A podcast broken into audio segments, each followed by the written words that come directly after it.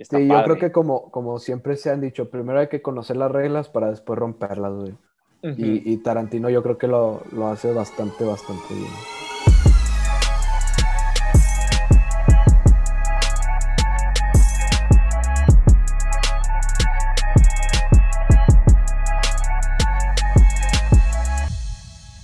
Güey, de hecho hay un, hay Sí, una- claro. hay un mensaje, güey, que como que ves de repente en los comentarios en Facebook que dice de que...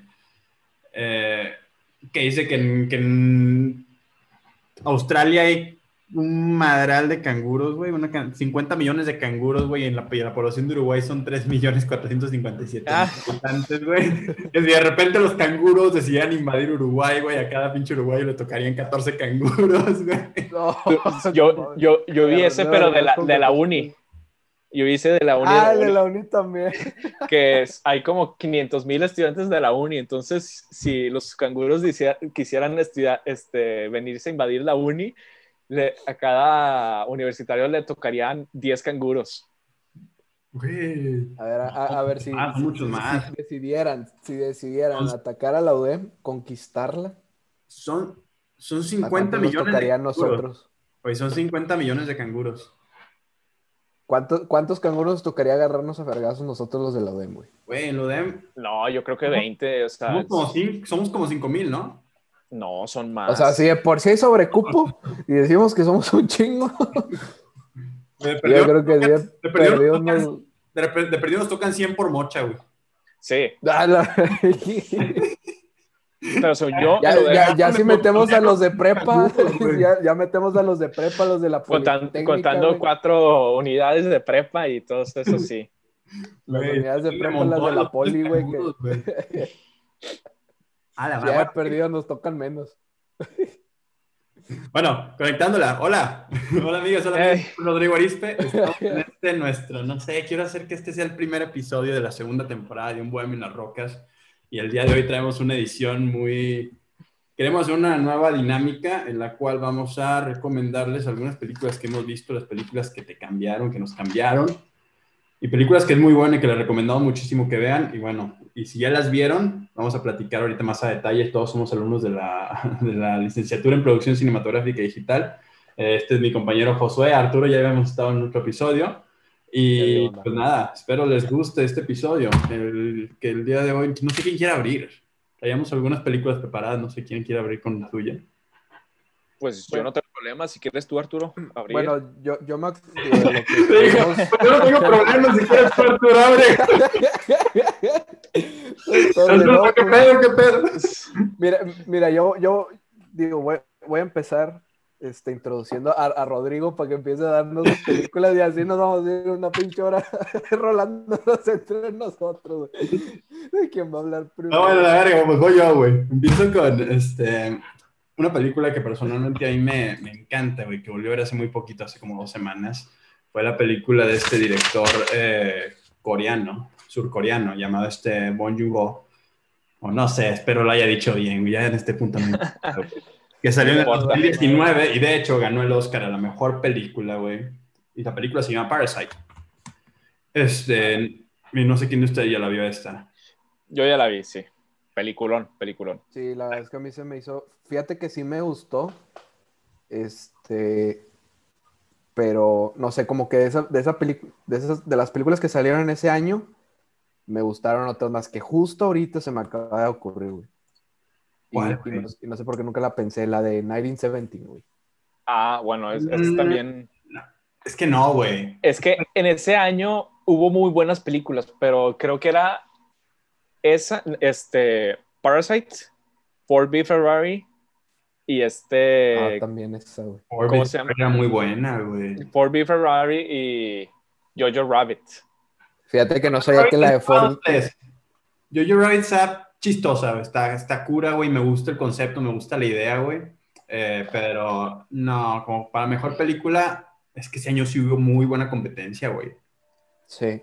Fíjate que la de, esa, la de Jojo Rabbit, yo, yo me acuerdo de haber hablado con un amigo y a mí me decía que no le gustó porque como que se tomaban muy a chiste un suceso muy, muy cabrón en la historia de la humanidad. Me explico. ¿Qué se, espera, ¿qué se esperaba? O sea, literal, esa es la película. ¿Qué te sí, pero, pero es que yo, yo lo que le decía es que todo ronda en la perspectiva de un niño, güey.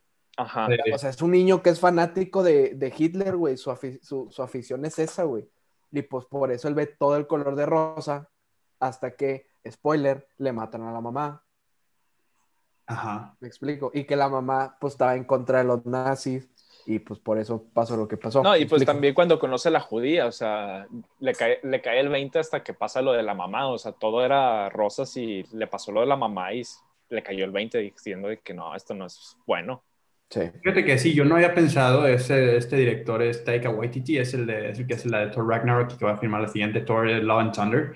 Este, lo, y, y, es, y, es, y, es, muy bueno, no había pensado en eso que acaba de decir Arturo y tiene razón. La verdad nunca me puse a considerar el hecho de si la película se lo tomaba muy a broma, ¿no? Yo pensaba que era como una, sí, una sátira, una burla, güey, este, pero, pero es verdad, o sea, a final de cuentas todo sucede desde la perspectiva de un niño. Pues es en parte, o sea, en parte sí lo puedes ver como muy a fondo, lo puedes ver como una sátira uh -huh. a, lo que, a lo que fue fue Alemania con todo su fanatismo de, de, lo, de los nazis, güey. Porque de hecho hasta está así personificado el Hitler. El Hitler de la imaginación del niño es como que muy, muy ridículo. ¿Me entiendes? Sí. Ajá, exactamente. Este, entonces, sí, no digo que no, pero sí va por ahí. Pero sí te digo que to toda la historia gira en torno a ese niño y, y, y cómo él ve es, ese mundo que, pues, para en ese entonces los alemanes era su. Para algunos, la mayoría era su maravilla, güey. Sí. sí. o sea, si nos metemos en los pies de, en esa Alemania, ale, los niños les lavaban el cerebro literal y pues decían de que Hitler es lo máximo, o sea, entonces sí. para meternos ahí sí, y pues lo vemos reflejado en la película, o sea, todos los niños ahí diciendo, no, Hitler es lo mejor, Hitler es lo mejor, y así, ya quiero matar judíos, ya quiero matar, o sea, en ese tiempo yo creo que sí era, así era. Probablemente. Sí, claro. Pero bueno, volviendo nuevamente a la primera película, Parasite, lo que me llamó mucho la atención, y creo que es la verdad, yo, para mí, sí era la película que debió haberse ganado el Oscar. Y te voy a decir algo, cuando salí de la película, yo salí y dije, pero ¿qué acaba de pasar hoy, no? Y a mí me encantó, a mí me encantó cómo me hizo sentir la película, porque yo creo que ese es, la, ese es lo, lo padre de, de, de, las películas, el que te hagan sentir algo que trascienda, y la verdad, hubo un momento donde estuve demasiado, demasiado tenso este, sí. Pues me, me, imagino que fue la, la última escena, ¿no? No, o sea, no, sí, no, no, no, pero en, hay un punto desde la película que estás, o sea, eh, va empezando la película y conforme van está avanzando, hay un punto, en la, creo que en la mitad de la película tú estás así de que te quedas picado y luego pasan otros sucesos y sigues pecado de que no puede ser, no puede ser. Hasta fíjate, que, hasta fíjate que yo, hasta que se acaba mucho, sentí mucho, o sea, fíjate nomás, para, para que vean el trabajo también que estaba hecho, que sí, obviamente hay que darle su mérito muy merecido a, a Parasite, que es co como los mismos personajes te hacen sentir a ti. O sea, por ejemplo, el, el papá, güey, de la vez que se le hundió, ya sí se acuerdan de la escena donde se, le, se les inunda la casa, güey. Sí. Como ellos vivían así como que abajo. Entonces uh -huh. se les inunda la casa, güey. Y cuando, cuando él lleva a, a la esposa de, de, de, la familia rica que dice, no, pues la, fíjate que la lluvia estuvo muy padre, fue un, toda una bendición. Y le ves la pinche cara al vato de vete a la verga, güey, mal, de bendición mis huevos, güey, bendición mis huevos. Y sí te sientes muy, muy identificado, o sea, sí, sí, sí, no identificado, pero sí te sientes, o sea, sientes eso, ese mismo... No, y lo, y lo ves aquí, o sea, lo ve, es como un muy universal, porque lo puedes ver aquí incluso en Monterrey, este, para los que no sepan, estamos aquí en Monterrey, los, compárate a los de San Pedro, que esta lluvia es una bendición, y a uno de una colonia muy humilde y se le fregó, se le fue la luz, el agua y otras cosas, y los de San se Pedro... le inundó la casa, se le mete el agua la, por la casa. Sí, entonces es, eso, eso, es lo padre de esa película, güey. O sea, es en todo eso, es en todo, esa, es en todo esa, ese tema que se centra la película y al final de cuentas el, el final que vemos, la conclusión que vemos de la película, todo está también en cuanto a eso y la, la desesperación al final de, de un hombre que, que, ha vivido toda su vida en la pobreza, de ver una persona que es tan poco consciente de la situación y tampoco este, Y la verdad es que te voy a decir algo, es muy chistoso cómo te presentan a todo, porque realmente si lo piensas bien, los protagonistas, la familia de protagonistas, también les voy a platicar aquí la sinopsis porque ya lo encontré eh, de Filmacity, ¿no?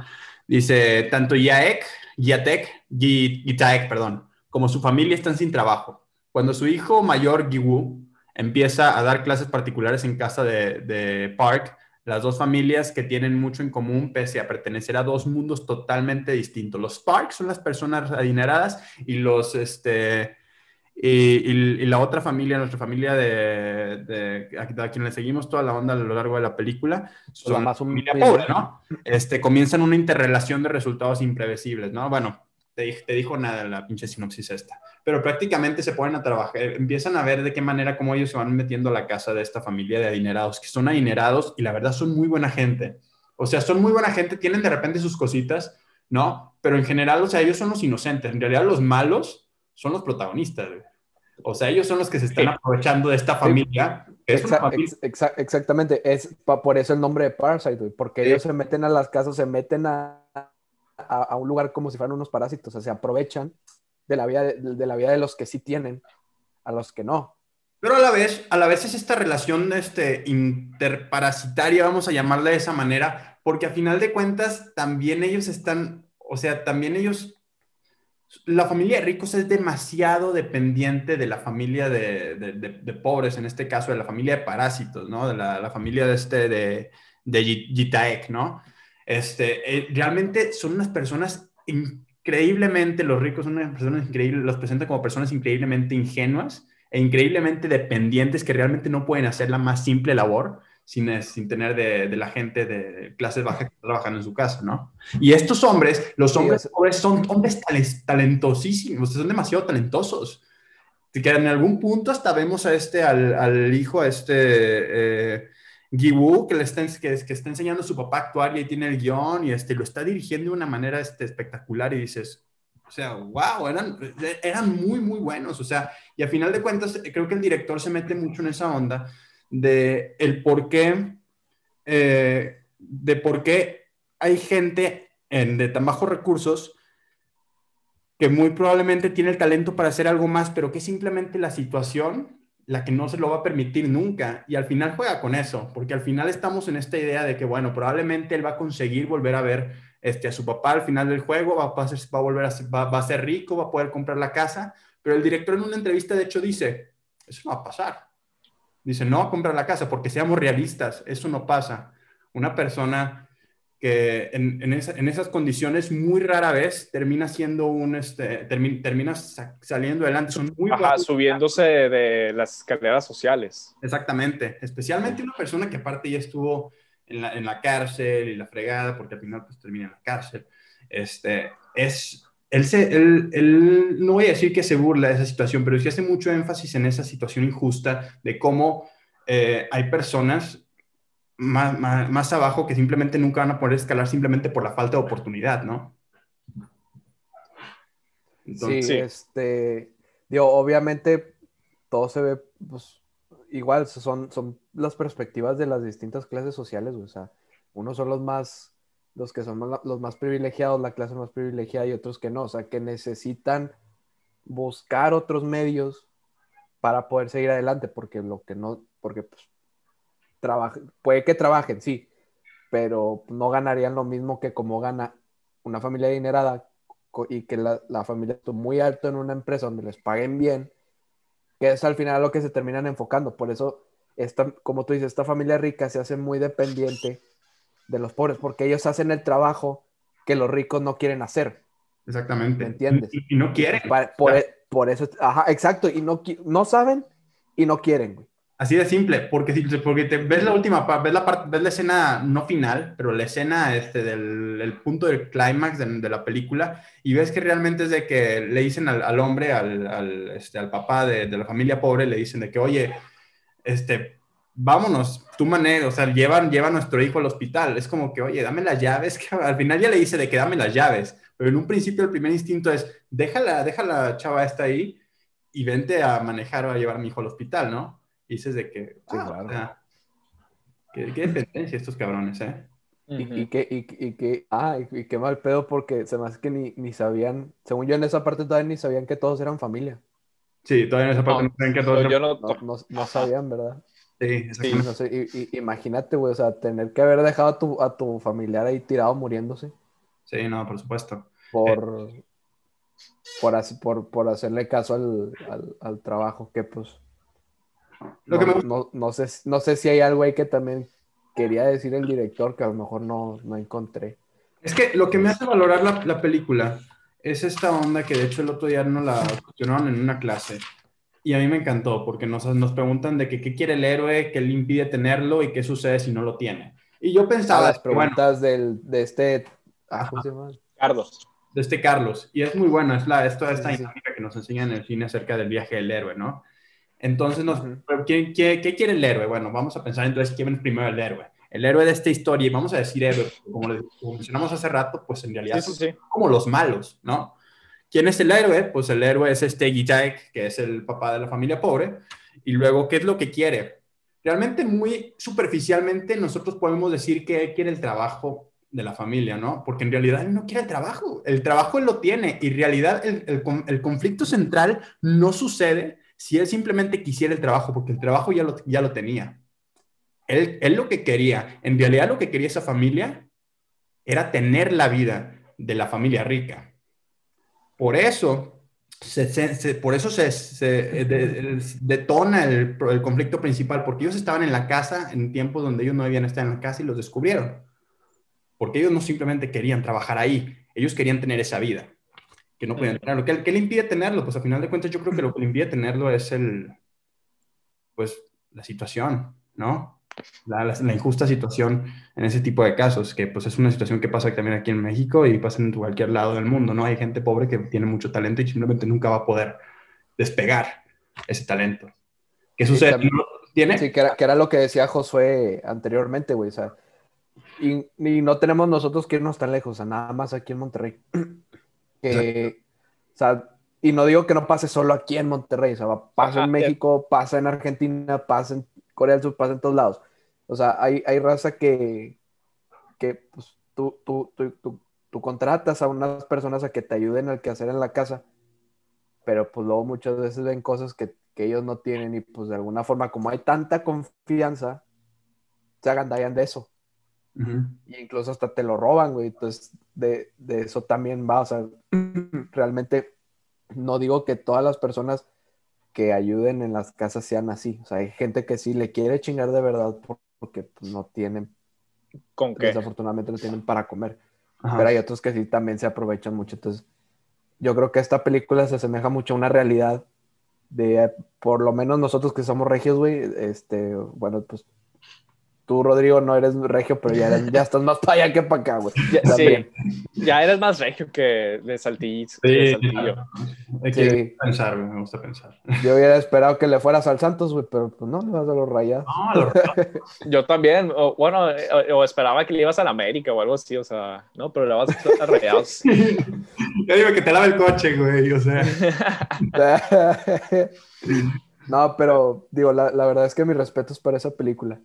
Sí. Y, y fí- y fíjate que creo también, ya generalizando un poquito, este, de las películas, yo creo que la- el año donde salió esa fue, fue la de mayor competencia para, Claro. para claro. los premios. Yo creo que es una de Yo las creo que mucho, mucho mejor que, el, que, la, que la del 2018, que fue cuando estaban las, En 2018. las de las del toro y así creo. sí. No, yo creo que es- y ganó Green Book. Yo creo que, ajá, no, donde más hubo competencia fue en el año donde sacaron Whiplash, Birdman, American Sniper y no me acuerdo cuál otra película hubo, pero sí era de que tú veías cualquier de esas películas y tú decías, esta va a ganar. Luego veías otra y dices, no, esta va a ganar. O sea, sí, sí se da- daban con qué. No es que no me acuerdo qué año fue, pero O sea, es- sí, sí- sí había, sí había mucha, mucha competencia. Es que no sé, yo creo que sí fue el. No, no, el 2010, el 2019, porque todavía otra película, Once Upon a Time in Hollywood, que bueno, igual la más, más Igual supone también Hollywood estuvo en- entre ellas. Tienes entre ellas. pues, esas, güey, Pues sí. de, de hecho, de hecho es- ese, ese fue la, esa fue la onda. O sea, estaban los directores que más sonaban en, en- que más suenan en todos lados, güey. Sí, O sea, estaba Tarantino, estaba Scorsese, güey, con la de Irishman. Que no, no sé ustedes qué, qué tal les Estaba parece. Está Joker, buena, pero en 2019 muy también. larga. Estaba Joker también, ajá. Estaba Joker, güey, sí, estaba Joker. O sea, había mucho de donde, o sea, podía ganar cualquier película y, y no había pedo. Sí, güey. Pe- pero, pero sí donde mucha gente la hizo de tos fue, de hecho, con, con Parasite, güey, Sí. que Sí. ganó la mejor película extranjera Y, y el luego la mejor película. Y lo Y normalmente las de mejor película son para las que se hicieron en, en, en, en Hollywood. Exactamente. Es una, es una Sí, de las que o sea, platicando, entonces sí, sí, generó, sí, mucha, sí. generó mucha, mucha, mucha controversia. Si Roma no ganó y también, ¿cómo, cómo se llama esta película? Una francesa se llama, no, sí, francesa o belga, Love. Y también otra película que no me acuerdo que era francesa, no ganaron y hasta ahorita ganó Parasite, es que sí tenía que estar bien cañón para, que- para ganar. Claro, no, de hecho, o sea, imagínate, el hombre, el hombre este creció, bueno, hizo gran parte de su carrera admirando a Scorsese y le ganó a Scorsese ese año, güey. Dices, verga, güey. Verga, Qué cabrón hay que estar para, para eso, güey. para Qué eso. cabrón hay que estar. No, y no, no solo ganar de Scorsese, sino también Tarantino juntos, o sea, y sí, Tarantino y Todd Phillips. Sí. que son directores últimamente, bueno, pues, Bueno. Y no tiene que tener introducción. Todd Phillips también- tuvo su, tuvo su película que, que lo sacó, ¿no? O sea, antes de eso, era una persona con potencial de, de hacer cosas muy chidas, pero no ¿A había... quién, Todd Phillips?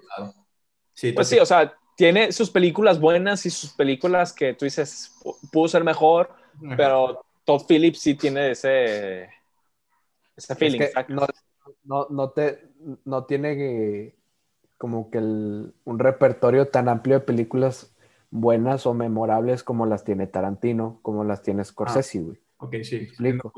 Sí, Porque realmente Tarantino y, o sea, antes, antes de, de los premios, o sea, cuando se, cuando se empezó la quiniela y todo, este, realmente los directores que más sonaban para ganar eran Tarantino y Scorsese, güey. y también Sam Mendes, y- porque y tenías, Ni siquiera Todd Phillips, güey. también tenías a, Som- a Sam Mendes por la de 1917. Imagínate también ganarle esa película que es- fue súper bien hecha y ganarle esa también. sí, Yo, yo, yo te digo que sí esperaba que ganara esa, güey. O sea, muy, yo sí estaba muy seguro de que, de que iba a ganar. Yo sabía que iba a ganar Parasite en eh, película extranjera, eso sí. Porque a fin de cuentas es una película extranjera y así le han hecho varias veces a, a, los, a los directores mexicanos, güey, con sus películas. sí, claro. ¿Me entiendes? Entonces, pero la verdad es que no pensé que fuera a ganar la de mejor película otra vez, güey. O sea, mejor película, mejor película, no mejor película extranjera. Sí, sí, sí. Entonces, sí, sí deja, Qué buen año, qué buen año. Ajá, exacto, o sea, sí, yo creo que lo, o sea, estaban muy divididas las, las, las opiniones, güey, Sí. muy divididas. A ver, perdón, este... Iba, vamos, vamos a conectarla con alguna otra película, alguna otra película que tengan. Bueno, Sí, creo que ya, digo, no tenemos una película así tan directa de Kim Jong-un ni nada, pero ahorita que estuvimos hablando de, yo creo que ahorita ya es momento de hablar de Tarantino, güey, no, no. A Y Tarantino. aparte no, no, hay, no hay necesidad de, de presentarlo, no lo necesita. No, no, no, para nada, el- para el- nada. el- el- tú tienes el Rodrigo, tú tienes el fondo, entonces vamos a empezar. Yo, yo puedo Una- poner el fondo de película si quieren, miren nada más. Ahí va. Va a poner este güey Kill Bill atrás la película completa. No, tengo, tengo Pulp Fiction ahori- ahorita aquí, así que se va a tardar tantito. ma- no pero- me acuerdo día- en, qué, en- en qué clase habías puesto la de. Ah, habías puesto una pinche película. Puse Toy Story. Ándale, la de Toy Story 4, güey. Que, que por cierto, qué buena animación tiene esa película, güey. Sí. Al chile, mis respetos, güey. Pero fíjate ya todas las que trae Disney, también la de esta película, la, la, la, la nueva que salió Soul, también trae Soul. muy buena animación. güey. Te metes Bueno, y no. es que a, a partir de ahí empezó con. Vaya, a partir de Toy Story empezaron ese tipo de animaciones. Es que ten en cuenta también, no sé si vieron ustedes, este, Pixar sacó dos películas este año, Soul y Unidos. Y la de Unidos se me hizo buenísima, o sea, nada más porque creo que salió una, semana una semana antes de la pandemia, le tocó, la gente no sabe de qué se trata la película, pero si la ven, está buenísimo, o sea, tiene un muy buen mensaje, está muy padre y sí me, te llega al corazón. Y luego ves esta Soul, también dices de que no, este año Pixar sí se la rifó en sus películas, la verdad. Si tienen la oportunidad de verla, véanla, está muy padre también. Fíjate que la de Onward o Unidos, no, yo no la he visto, güey. Ni yo. Vela. O No, y, no, y no la quería ver porque no- dije, no sé, siento que no me va a gustar, güey. yo dije lo mismo y fui a verla y dije, no, pues no tengo nada que hacer, voy a verla. Y yo tenía la expectativa de que pues no pierdo nada si, la, si no la veo, o sea, y si voy, pues me la pasé bien. Y acabé diciendo que no, está padrísima esta película, la verdad, no me la esperaba así y da risa, tiene mensaje familiar, o sea, la verdad sí, y sí te, y sí te, toca el corazón porque dices de que no puede ser, está muy padre esta película si ven y ves Soul también es de que no, está padrísima las dos, la verdad. Pixar sí se la rifó este año en películas, la verdad. Sí. Este, una de las películas que yo creo de mis favoritas, de entrada, o sea, en mi top de Tarantino, en primero está Pulp Fiction, pero ahorita no voy a hablar de ella, sino voy a hablar de la otra, de mi segunda, Bastardo sin Gloria, güey. Uf, rola. Ya hablamos de películas de, naz, de, de- de nazis. Sí. Este, cha- es más, creo que de ahí debimos haber empezado. O sea, hablamos de, habla- hablamos de nazis en, en un mundo de color rosa y ahora nos vamos a uno acá bien, bien matón, güey. Sí. Como lo es Bastardo sin Gloria. Una, una película que creo que muchos, o sea, igual digo, es, es muy buena con, con los aspectos de la atención. Es muy sangrienta, güey, eso sí, pero puta, güey. Ah, no, ¿Qué película de Tarantino no es sangrienta? Nada más. Nada más así de. Es la pregunta, sí. ¿Qué película de Tarantino no es sangrienta? Sí. Pues fí- fíjate que si pondríamos la, de la menos sangrienta, yo diría, digo, igual porque no, no me he chutado todas sus películas, este, yo creo que es la de Once Upon a Time, güey. Pues sí, yo creo. Menos, menos sangrientas, digo. sí, yo creo- Porque, sí. porque pues- siento que, por ejemplo, Pulp No. Fiction, Kill Bill. No sé, güey. Bill. Yo no sé. Digo, hay que recordar que, que en One Upon quemaron un, quemaron un güey. Sí, sí, o sea, sí, no, no, yo sé, Y- yo sé. Yo, yo Y un sé perro se comió a un vato también, o sea. Sí, le mordió los huevos, yo sé, Sí. yo sé, pero O sea, Pero en toda esa la película película estuvo muy tranquila y luego explotó al final. Como en 20 minutos te mostró todo Tarantino su vida. Ajá, literal. Sí, pero, pero por ejemplo, si una persona que medio conoce de Tarantino, güey, y sabe que lo que más destaca de Tarantino, de, de Tarantino, ya cambiándole el nombre, el, el X, o sea, el, el- el punto es que si una persona De que apenas, el, el Twentin Tarantino, Dicha película pirata y la pulga arriba, ¿no? el pinche nombre está al revés. Y esos que están grabadas en el cine, no, me chiquen eso más. No, pero, pero al que voy es, si tú, si tú le dices a una persona que, que apenas o con- que conoce un poco sobre, sobre Tarantino y cree que una de sus escenas más destacables, o vaya, su estilo más memorable es escenas sangrientas, escenas de acción, tú le pones Once Upon a Time en Hollywood sin decirle que es Tarantino y no lo vas a ver, güey, hasta el final.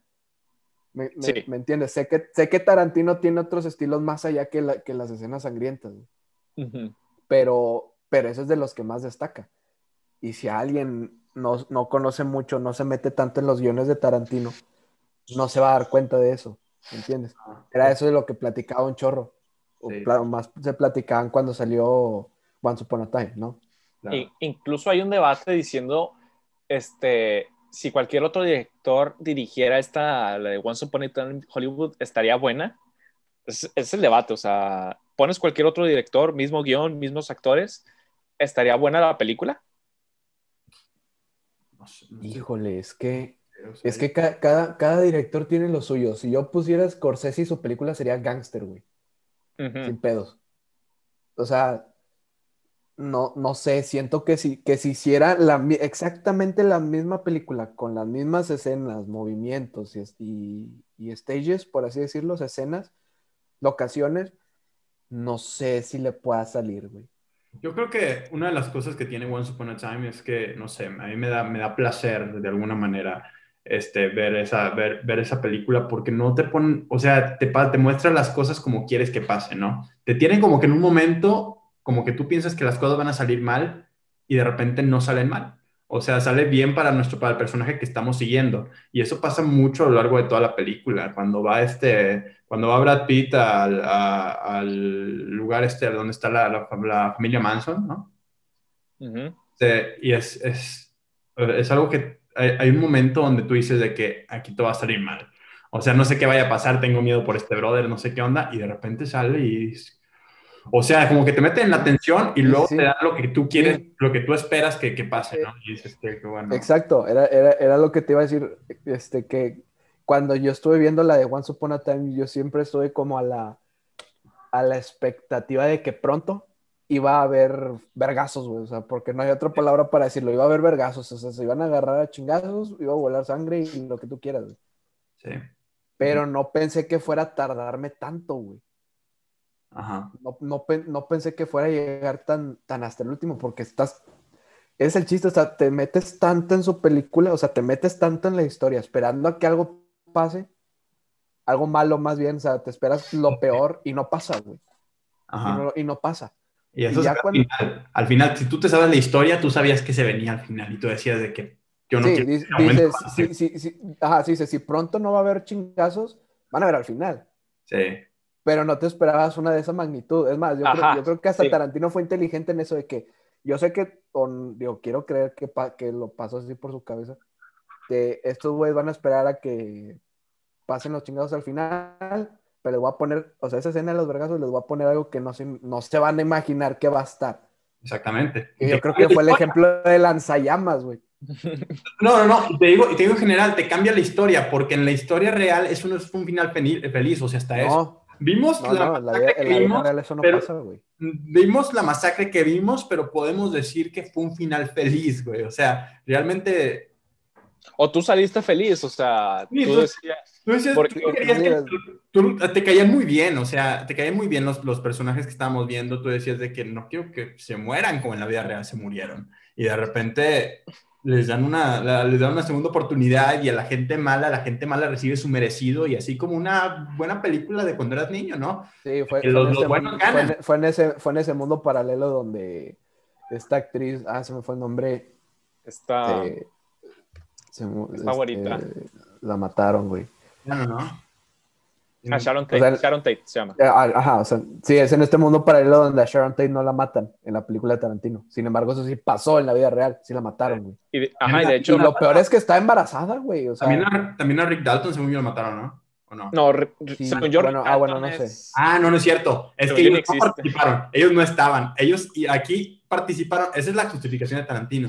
Que ellos no se los toparon en ese momento. Ahí mataron a, Taron- a Sharon Tate y mataron a la gente que estaba en la casa de Sharon Tate.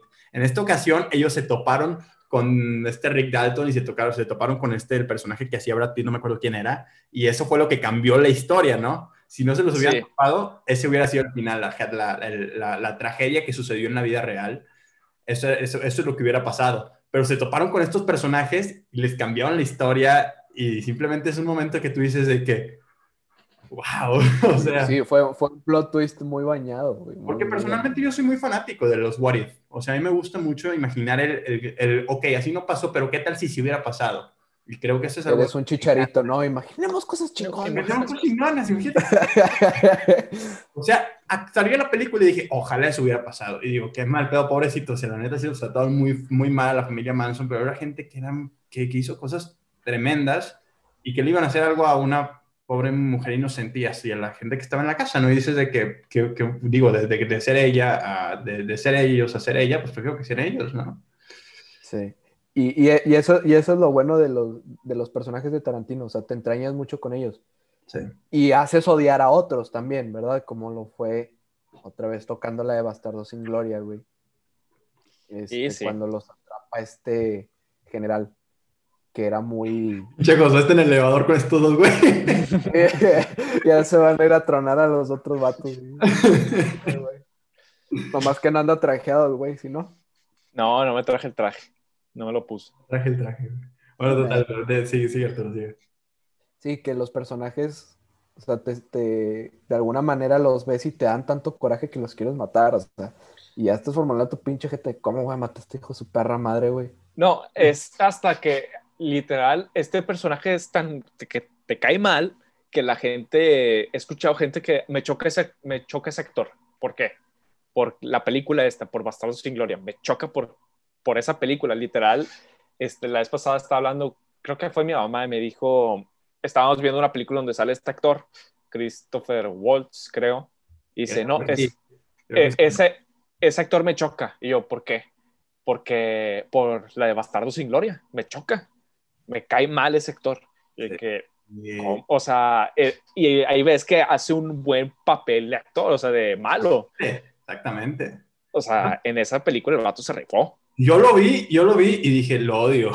lo vi, lo, lo vi en la película y dije, lo odio. Pero- este es un desgraciado. Pero, Ajá. pero, pero lo, pero lo amo, lo quiero seguir viendo en otras películas. O sea, la mera verdad, ese cabrón dice, qué, qué- qué buen actor, güey. O sea, la neta, lo que me hace sentir ese güey por él, digo, quiero, quiero seguirlo sintiendo y quiero, quiero odiarlo en otra película, güey, ¿sabes? O sea, es muy buen villano. Y es, es, Claro. es muy padre y acaba también de una manera muy placentera también la de, la de Bastardo sin Gloria, porque aunque tiene también una un final este, medio trágico, después la siguiente escena tú dices de que, ah, güey, qué bueno, qué bueno anda, ¿no? Sí. No, no se Sí. salió con la suya, al final dices de que pues, no se salió con la suya. Se salió medio con la suya, pero al final, no, no. Y- Sí, y yo, y yo creo que ahora también ya cualquier cinéfilo o cineasta ya van a saber cómo llegar a decir tres y tres, ¿no? En sí, Alemania. Si vas a Alemania, a Alemania vas a llegar así. de que tres, tres, Sí. no, Creo que, creo que es la escena más memorable que tengo de esa película. No, no es cierto, no, el final, el final definitivamente. Y después está esa, porque No. la verdad fue una escena tan larga y es que es algo, es una característica de las películas de Tarantino. O sea, tenemos la sangre. Es, tan la- es- es Ahí- larga y tediosa. Es, No. es tediosa por lo mismo de que estás, o sea, te metes en esa situación, o sea, sientes que estás allá adentro de que, a la madre, qué pedo, ahora, ahora qué hicimos, ¿Qué, qué la cagué. Sí. No, y ahí, Nos van a eh, tronar. y- ahí me encanta, no sé si ustedes oyeron esa, ese libro que dicen los pequeños detalles es lo que más importa y hay una historia de un caballito que por un, por un tornillo se cayó el caballo y ese caballo era del rey y ese rey perdieron la guerra. Y ahí cae la frase diciendo, los pequeños los detalles hacen la gran diferencia. Ajá. Y tú si eres una persona normal y, y ves escena de que el, ahí vas y dices, dame tres, tú dices de que es normal. Y, pero el, el- ves al otro coronel y dices, este vato no es, este vato no es alemán, viene Claro. encubierto. Entonces ahí hace el gran detalle. la- el gran detalle. Pero Entonces, creo- yo creo que las escenas más sangrientas ahorita que lo mencionó Rodrigo fue la de la del cine. O sea, esa, esa, la, la del bar y la del cine, güey. Porque la del cine fue de, o sea, a la verga, güey. A la güey. verga, No, eh, güey. es que el Hitler, sí- lo que le hicieron a Hitler, güey. Lo hicieron mierda, güey. Sí, güey, No, o sea, es no- como- no- otra vez, no, no, sentí, no sentías que venía lo peor es que y pasó, güey. Es que literal, ahí Tarantino dijo como Javier Aguirre en la conferencia de prensa, chingan a su madre, vámonos. Sí, todo. todo, todo. Sí, sí, o sea, a la chingada, todos si nos tenemos que morir, aquí nos morimos. Al final, muchos, muchos del, de los, del, del, del equipo de los, de, de los bastardos se, se murieron ahí, ahí en esa explosión, en el cine, güey. No, pero sí está cabrón esa, esa escena, güey. Está muy cabrona. Sí, pero fíjate que esa, es que esa película también tiene escenas muy, muy padres, ¿no? O sea, también tiene la... Bueno, hay una que me, que la que me caga de risa, güey, la parte de Gorlami, güey. ¿Te acuerdas? Ah, güey.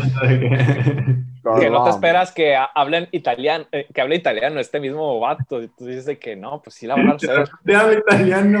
y, y- y habla italiano perfecto, un italiano fluyente así de que tú. Ay, sí. Sí, que dices, nada, aquí, de, aquí no, de aquí no nos tuerce el vato y empieza, no, que voy yo y la chingada ahí. Ay, güey, a la madre, a ver, a ver cómo le sale todo el Na- nada más ves a, a, a Brad Pitt diciendo que. Ay, o sea, el- con el meme de Perry diciendo, ay, güey. Ay, güey. Pero es que bueno, ok, entramos nuevamente a estos símbolos de Tarantino, que bueno, mucha gente dice que lo pone por pretencioso, o sea, porque en realidad esos símbolos no tienen que suceder, o sea, los, los, él, él los pone y él los, y él- y él- él- él- esos detalles él los agrega, ¿no? O sea, son, son, son detalles que, que tal vez no, que no siempre van a venir a la trama, o sea, que como que la historia pueden prescindir de ellos, pero él dice de que voy a ver de qué manera le hago para meter este detalle aquí y que la gente diga, ah, qué mamón, güey, se la rifó y la chingada, ¿no? Y creo que hace ese tipo de cosas. Y una, y una de las, de, de los momentos que creo que a mí me, me encanta es, este, es, al, es al final, donde vemos ese momento donde al pobre hombre, le, este, a- al personaje de Christopher Watts, de- es Chris, no es Christopher Watts, Christopher Watts, le ponen aquí el logo nazi y tú dices, qué placer, La- este cabrón ya sí. Y, o sea, Pues que sí, Claro, o sea, ten en cuenta que en la vida real muchos nazis que fueron capturados científicos se vinieron a Estados Unidos y vi- tuvieron de que Sí. sí, la no- vida de reyes, o sea, nada más trabajaron con el ejército y ya. y no pasó Ajá, nada. ajá, y, y tú dices, este, qué bueno que le hizo eso Brad Pitt, o sea, le, le jodió la vida, güey, de, de que sí, ya o sea, es un nazi de por vida, güey. Ajá, Pero, pero no solamente eso, güey. No es solamente eso, sino que Tarantino estaba muy seguro de esta película. Y al final, ¿te acuerdas qué es lo que dice este güey? Dice de que eh, esta, esta podría ser mi obra maestra. Y, y se, y se tiene esta idea de que es Tarantino hablándonos y cerrando la película diciéndonos que esta película podría ser su obra maestra.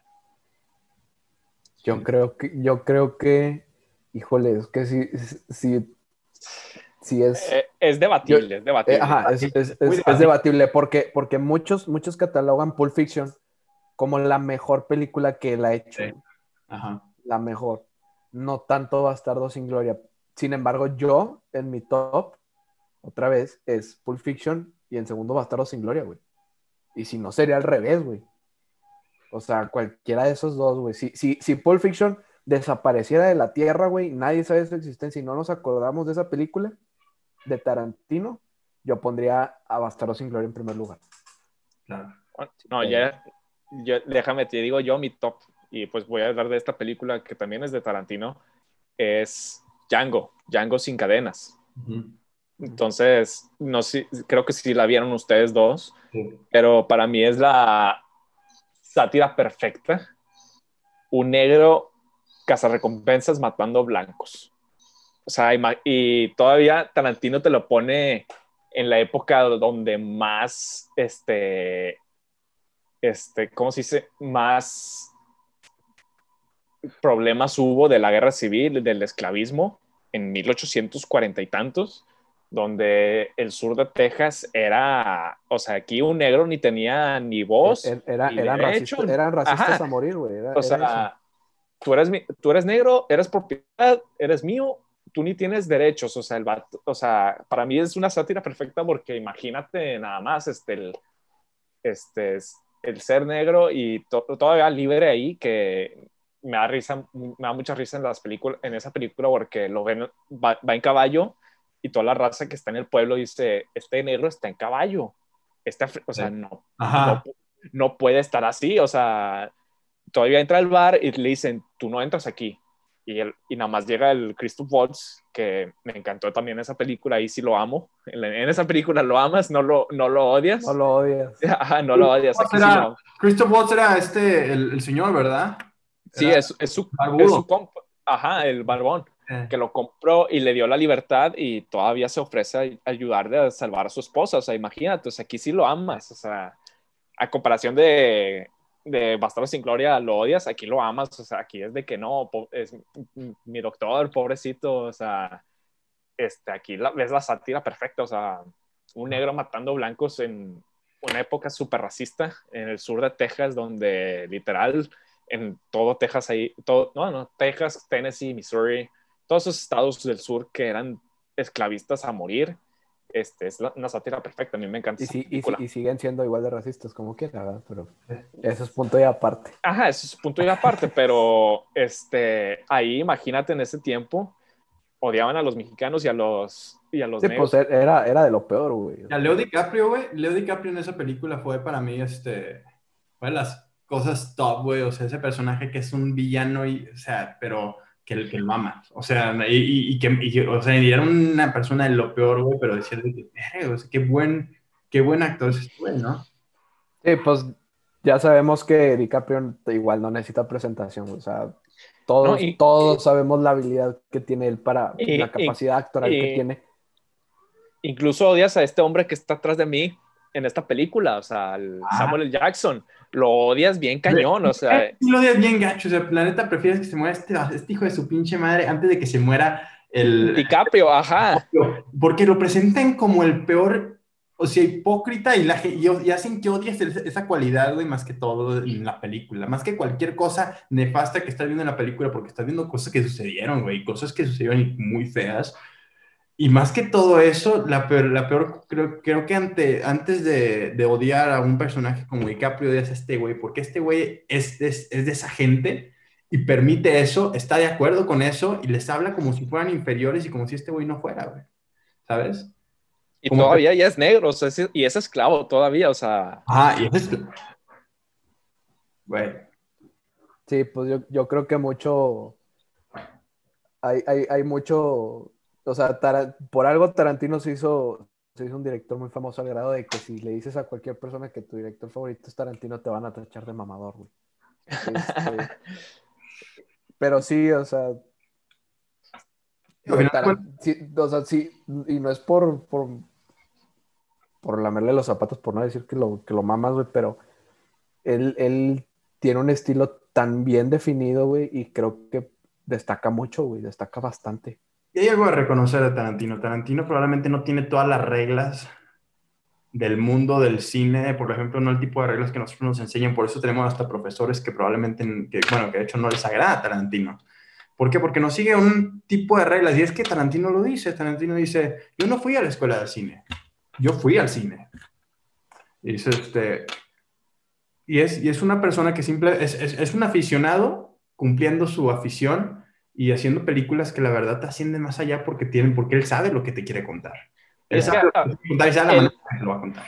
y él aparte lo dice, o sea, yo no hago películas para generar negocio, yo hago películas para que yo las pueda ver, o sea, no es una peli no voy a hacer una película que no me guste, o sea, yo voy a hacer las- estas películas porque a mí me van a gustar verlas y las hago para mí. Y entonces, imagínate, o sea, ya en un futuro nosotros hacemos una película que nosotros queramos ver y llegar a ese punto de esa libertad y tiene ese control total que tú quieres hacer. Y está Sí, yo creo que como, como siempre se han dicho, primero hay que conocer las reglas para después romperlas, güey. Y, y Tarantino yo creo que lo, lo hace bastante, bastante bien. Exactamente. Y pues como ustedes dicen, digo, al final de cuentas él, él, él, él, él hace cine para él y bueno, resulta que es cine bueno aparte, que, que para mucha gente es cine muy malo y para otra gente es cine muy bueno, a mí me encanta, yo lo sigo viendo. Sí, a mí también me Sí, o encanta, sea, me creo que es la encanta. idea, creo que trae la idea para, para, para, para Sí. que, para que se hace cine. Este, obviamente considera al público, pero bueno, casualmente su gusto le entra al público. Hablando de- del cine que hace, del tipo de cine que hace Tarantino.